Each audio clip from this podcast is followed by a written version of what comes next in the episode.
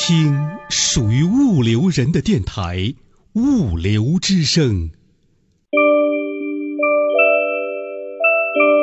南来北往物流人，一起听听物流课，听得懂的物流大讲堂，都在手机 APP 物流课。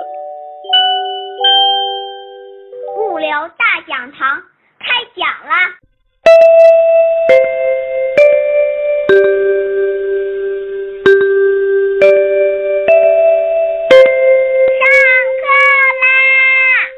好了，这里讲到今天的正题，上面是引子，就说颠覆式创新术是如何影响水运业的。这里面我提五个方面：第一个是 3D 打印，第二可再生能源，第三汽车共享，第四移动互联网，第五高铁。高铁刚才当然提了一点。关于这个议题，我这里面做了一个思维导图，十分详尽的把了。这几个颠覆式创新与我们水运的关联画了出来，然后大家如果加我的微信，我会把这张图发给他。我们之间我们也需要建立连接。嗯，那个先讲可可再生能源吧。那么可再生能源主要从两个方面，第一是太阳能采集的技术，第二是。高密度存储技术这两项技术如果真正得以实现，并且得以经更为经济的在经济社会中运行的话，那么可再生能源替代化石能源就是没有悬念的。那么这里面我给大家一些数据，让大家可以看一下它到底来的有多快。晶体硅光伏电池的价格已经从1976年的60美元大幅下降到2013年的0.66美元，太阳能能源价格将在2020年达到目前电力。资源的平均零售价，并在二零三零年达到目前煤电价格的一半。全球风能、太阳能、生物智能和地热能等非可再生能源供应量，二零一三年比二零零五年增长三点五倍，年增速百分之十六，远高于全球能源总消费量百分之二点二的增长。二零一三年，德国已经通过可再生能源产生了百分之二十一的电力。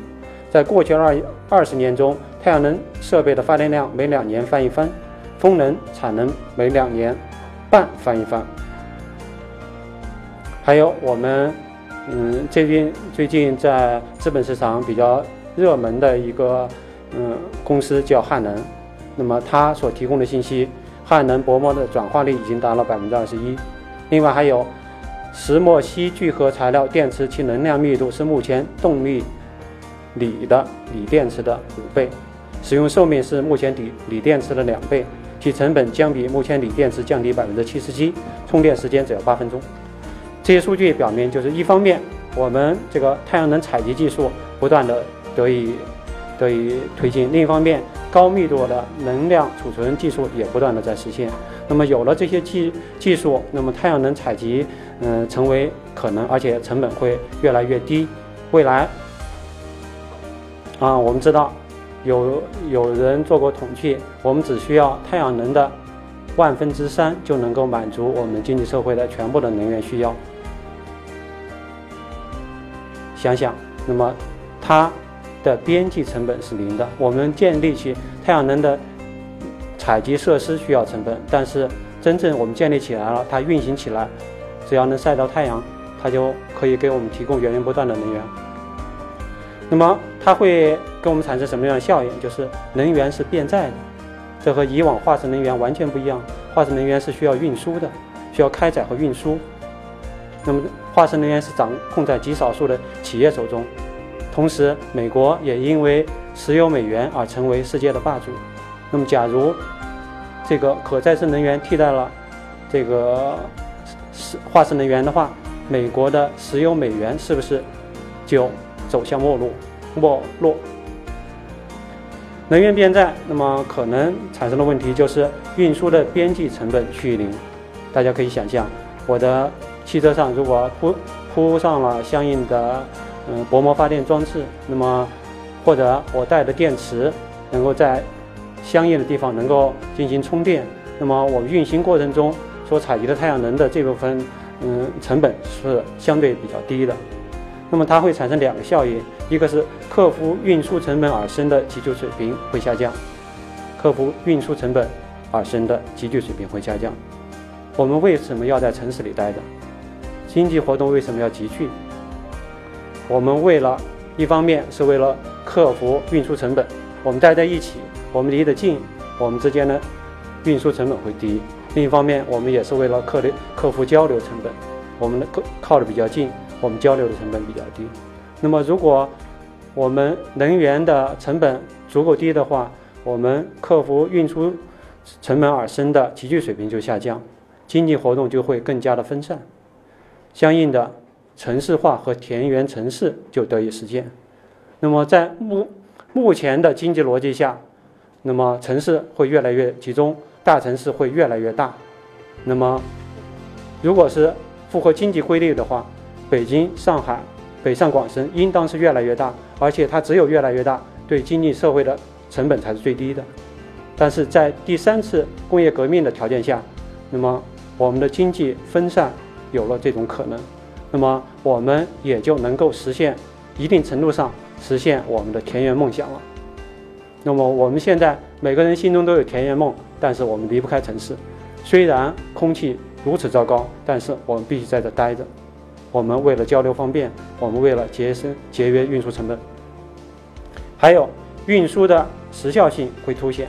这个大家想一想，就是当我们解解决了我们自己和产品的空间问题的时候，它的时间问题就会越来越凸显。这是从需求端来理解的，就是我们每个人心中都潜藏着两个特征，一个是急不可耐，一个是自恋任性。当我们没有钱的时候，我们的这两个需求。都无法达到，我们只有忍耐。我们没有钱，急不可耐，你也得，你也得耐着。我们没有钱，我们不可能自恋任性。而当这些自恋任性和急不可耐可以通过比较低的成本实现的时候，那么我们个人的这种多元化需求、个性化需求就能够被实现了。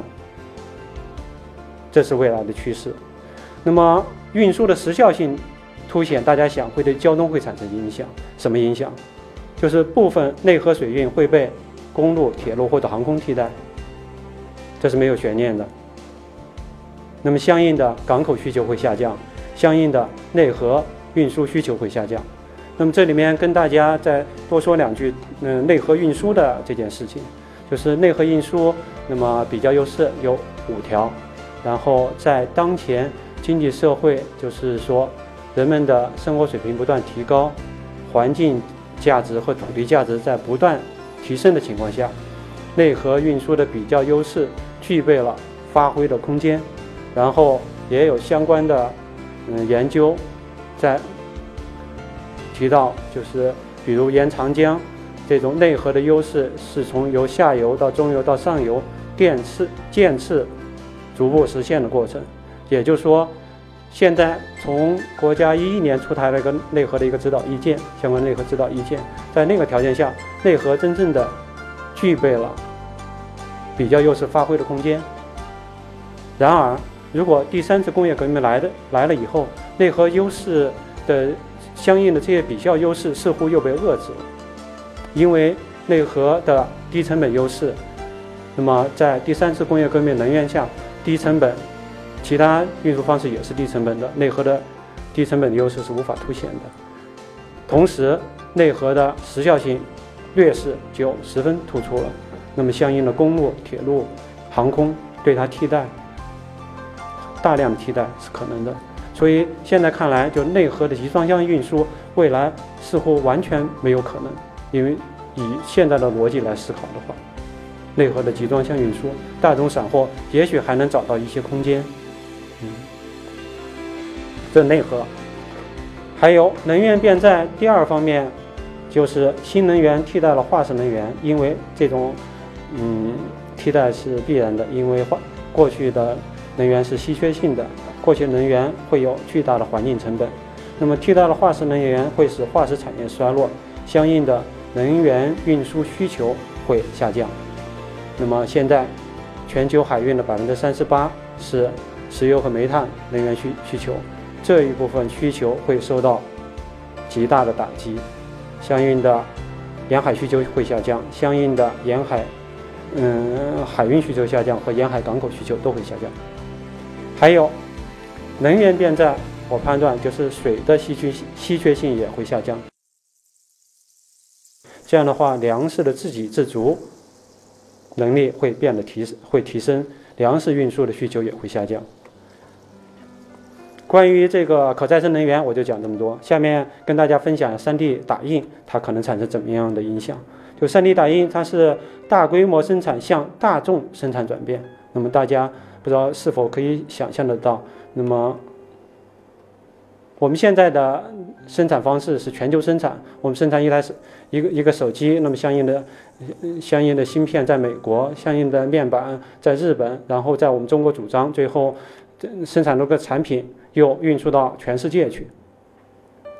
那么如果 3D 打印未来变得越来越流行，那么我们生产这样的东西就不需要最终在中国装配了，我们哪个地方有市场需求，我们就在哪个地方生产。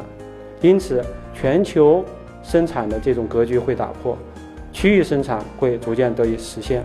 那么，在这种情况下，海运的运季会大幅缩短，这相应的影响了海运需求。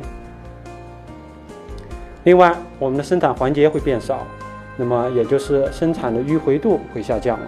那么，过去我们生产的一个手机，我们知道芯片会从美国运到。中国来装配装配好这个东西，又会运回到美国的消费者手里，在其中这个运输有一定的迂回性。如果 3D 打印实现了的话，那么这种运输的迂回度也会下降，相应的集装箱运输需求会下降。因为从上世纪九十年代开始，这个集装箱运输中很大一部分是中间产品的运输，不是最终产品，中间产品的运输。那么，如果说 3D 打印能够替代现在的生产方式，那么中间过程就变得很少了，所以集装箱的相关的运输需求会下降。还有，大机器生产会没落。不知道大家是否进过机械加工车间？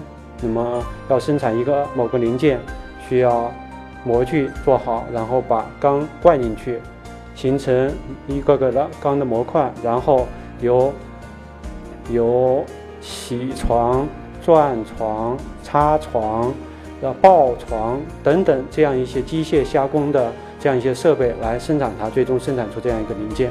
那么在这个过程中，它会浪费到大量的材料，消耗大量的电力、人力和物力。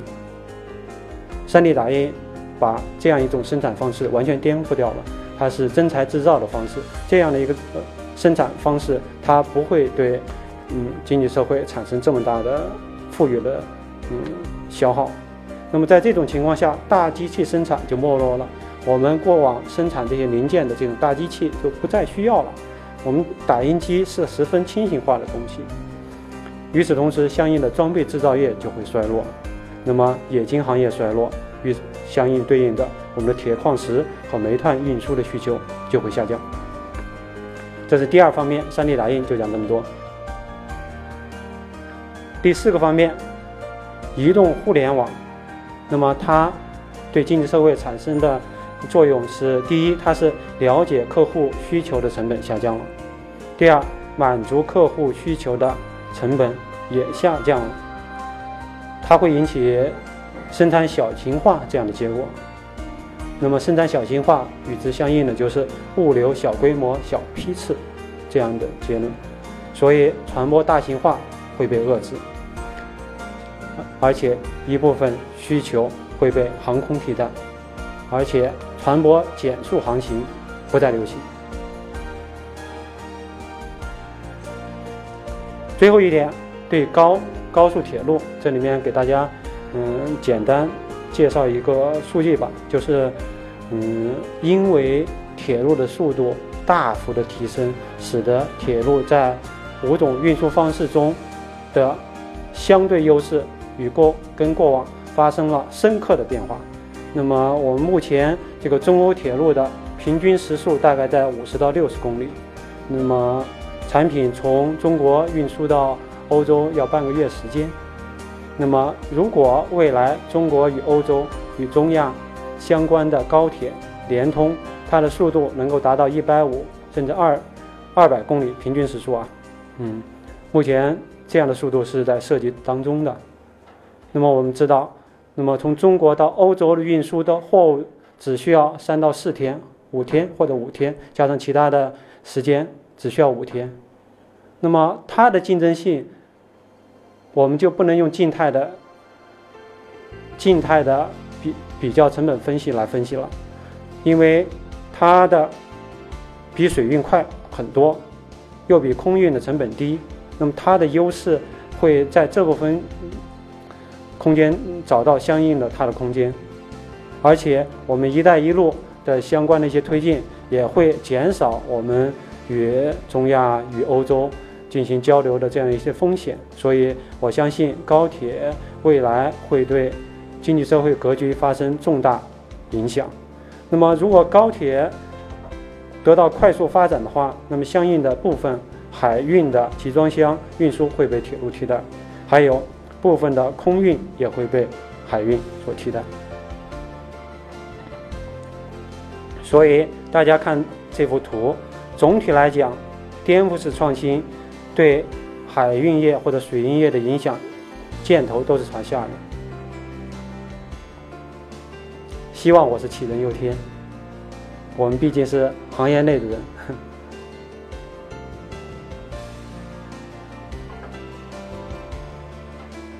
对，简单的用这样一张图来表达，我们看，就是第三次工业革命下的运输方式优势的转换。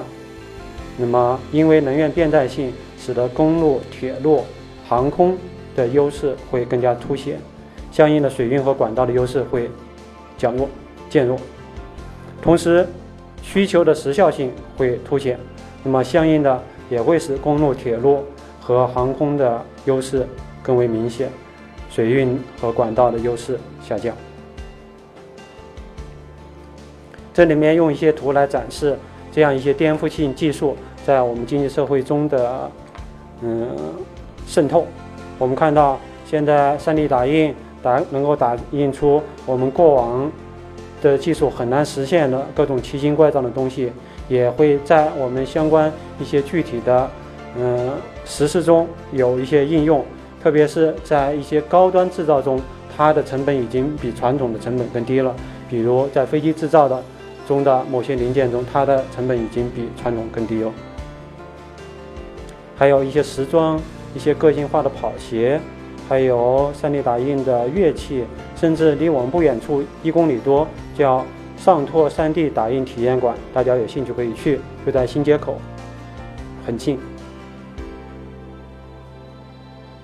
还有最近刚在网上找到的这样一个 3D 打印的汽车，当然它并不是严格意义的意义的 3D 打印，并不是说整辆车由一个打印机打印出来，而是把基本的框架打印出来。相应的发动机等还需要安装，不过没关系，这是逐步实现的过程。我们不要认为它现在很多缺陷就不关注它，它对我们的影响会逐渐显现的。不知道大家是否关注？这是全世界首首架全太阳能的飞机。二零一五年三月九日，阳光动力二号全太阳能飞机在阿联酋首都阿布扎比起飞，开始环球飞行。整个，嗯，机翼上装有一点七万个太阳能接收器，用来推动四个十七点五马力引擎做长时间飞行。那么，即便它在空中无法采集到足够的太阳能，它也可以。对，可以携带高能量密度电池来实现对它的供电，而且是不是可以通过空中输电的方式来实现给对它的供电，未来也是可能的。那么我们想想，我们这样慢速的未来的水运的发展空间在哪里？还有，3D 打印的房屋。二零一五年一月十八号，上海银创装饰设计公司。用 3D 打印技术完成了全球首个面积达1100平米的别墅，建造成本100万，也就是平均每平米一千块钱。它的 3D 打印的庞大规模使得房屋生产效率提高十倍，并可在生产过程中降低百分之三十到百分之七十的能耗。它的意义在于使经济生活更加分散化。那么未来我们完全可以通过 3D 打印在沙漠中建立起我们的房屋和相应的生产设施，就地取材，在沙漠里建造。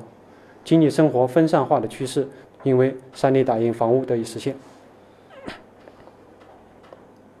还有这个汉能薄膜发电构筑的，让建筑成为发电机。那么大家可以想象吗？未来所有的建筑方面表面都铺上这个薄膜发电的装置，每每个建筑就是一个发电机。那么相应的这些发的电全部联网。我们汽车在运行过程中，这个汽车是无人驾驶的，我们只需要坐在上面，它自动的找到它靠近的哪辆哪哪个建筑有足够的能源供它使用，到了那里把能源通过某种方式装到车上，继续运行，就是这样的一个薄膜发电，使得。我们的西部地区一下子具有了极大的优势，大家能想象到吗？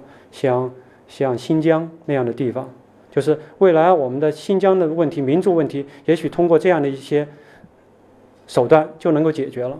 只要那个地方有经济发展、有人的集聚、有经济活动的不断上升，那么我们的民族问题就不是问题了。